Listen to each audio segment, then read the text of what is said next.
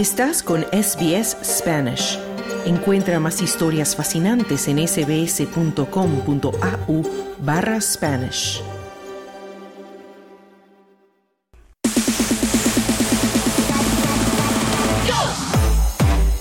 Deportes.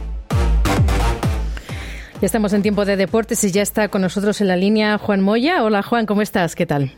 Buenas tardes, muy bien. Vamos a empezar por el fútbol australiano, el fútbol local, con la A-League. Hay resultados masculinos y femeninos. Claro que sí, ayer el, Victory volvió a caer, perdió frente a Newcastle 2 a 1 y por el mismo marcador MacArthur derrotó eh, a Wellington Phoenix. Eh, Melbourne Victory eh, está en el en el fondo de la tabla y no están dando bien en esta temporada. El puntero es el City con 34 puntos. Y en femenino, el Western Sydney derrotó 1-0 a Wellington y Per Glory 4 0 a Newcastle. El líder del campeonato femenino es Western United con 30 puntos. Bueno, y también estamos esperando amistosos de selecciones internacionales femeninas que van a incluir a las Matildas y también a la selección española, entre otros. Así es, se juega la Copa de Naciones que comienza el jueves en Central Coast eh, a las 16 eh, de, la tarde. España se enfrenta a Jamaica y luego de fondo Australia, República eh, Checa. Cuadrangular internacional que luego se juega el día domingo y el próximo miércoles. Así que España juega con Australia el domingo en Nueva Gales del Sur. Muy bien. Bueno, ahí también resultados en las ligas sudamericanas, con además incidentes violentos en Colombia. Cuéntanos. Bueno, eh, lo que pasó que se, antes de comenzar el partido de Deportes Tolima y Millonario en el campeonato colombiano, ya estaba por iniciarse, un espectador bajó de las tribunas y agredió al jugador Daniel Cataño. Este jugador, eh, luego de ser agredido, reacciona, persigue al, al agresor y lo, eh, le devuelve eh, su merecido, pero lamentablemente con esta situación el árbitro debe de expulsar al jugador, lo debió expulsar, pero la opción del equipo era es de que puede ser reemplazado porque el partido no comenzaba. En solidaridad y por falta de garantías los jugadores de Millonarios decidieron no eh, jugar el partido a pesar que el árbitro le aseguraba que había, iba a haber, eh, iba a haber eh, control policial, no se jugó, ahora todo queda en manos del comité disciplinario de la DIMAYOR. Lamentable lo que ha ocurrido cuando el estadio estaba prácticamente lleno. Sí, bueno, ¿y qué resultados más hay en Sudamérica?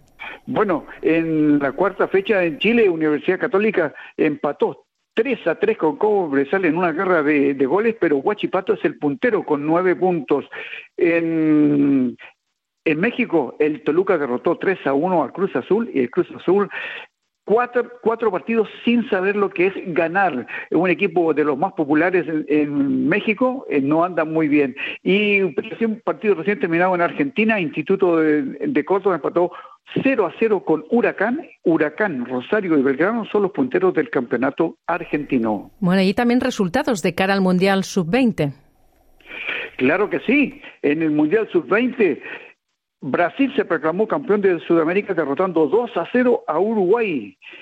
Y el último pasaje para el Mundial de Indonesia lo eh, logró Ecuador, derrotó 2 a 1 a Paraguay con goles de eh, Justin Cuero a los 2 y los 73 minutos.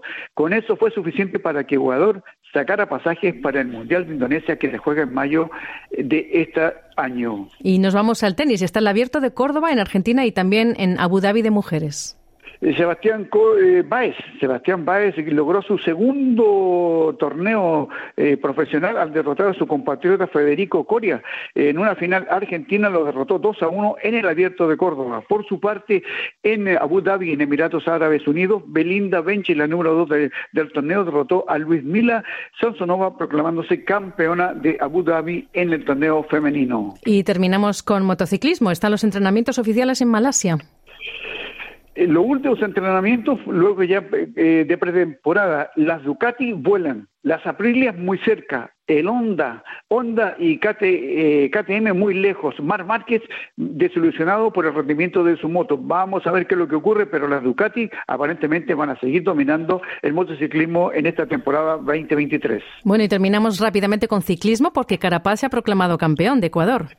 Llegó al sprint con Jefferson Cepeda lo derrotó ganando, proclamándose campeón de Ecuador y lucirá el tricolor ecuatoriano en todas las competencias que se presente. Tercero fue Alexander Cepeda, eh, así fue el podio en el Campeonato Nacional de Ciclismo de Rutas en Ecuador. Bueno, muy bien. Muchísimas gracias, Juan, por toda esa información deportiva.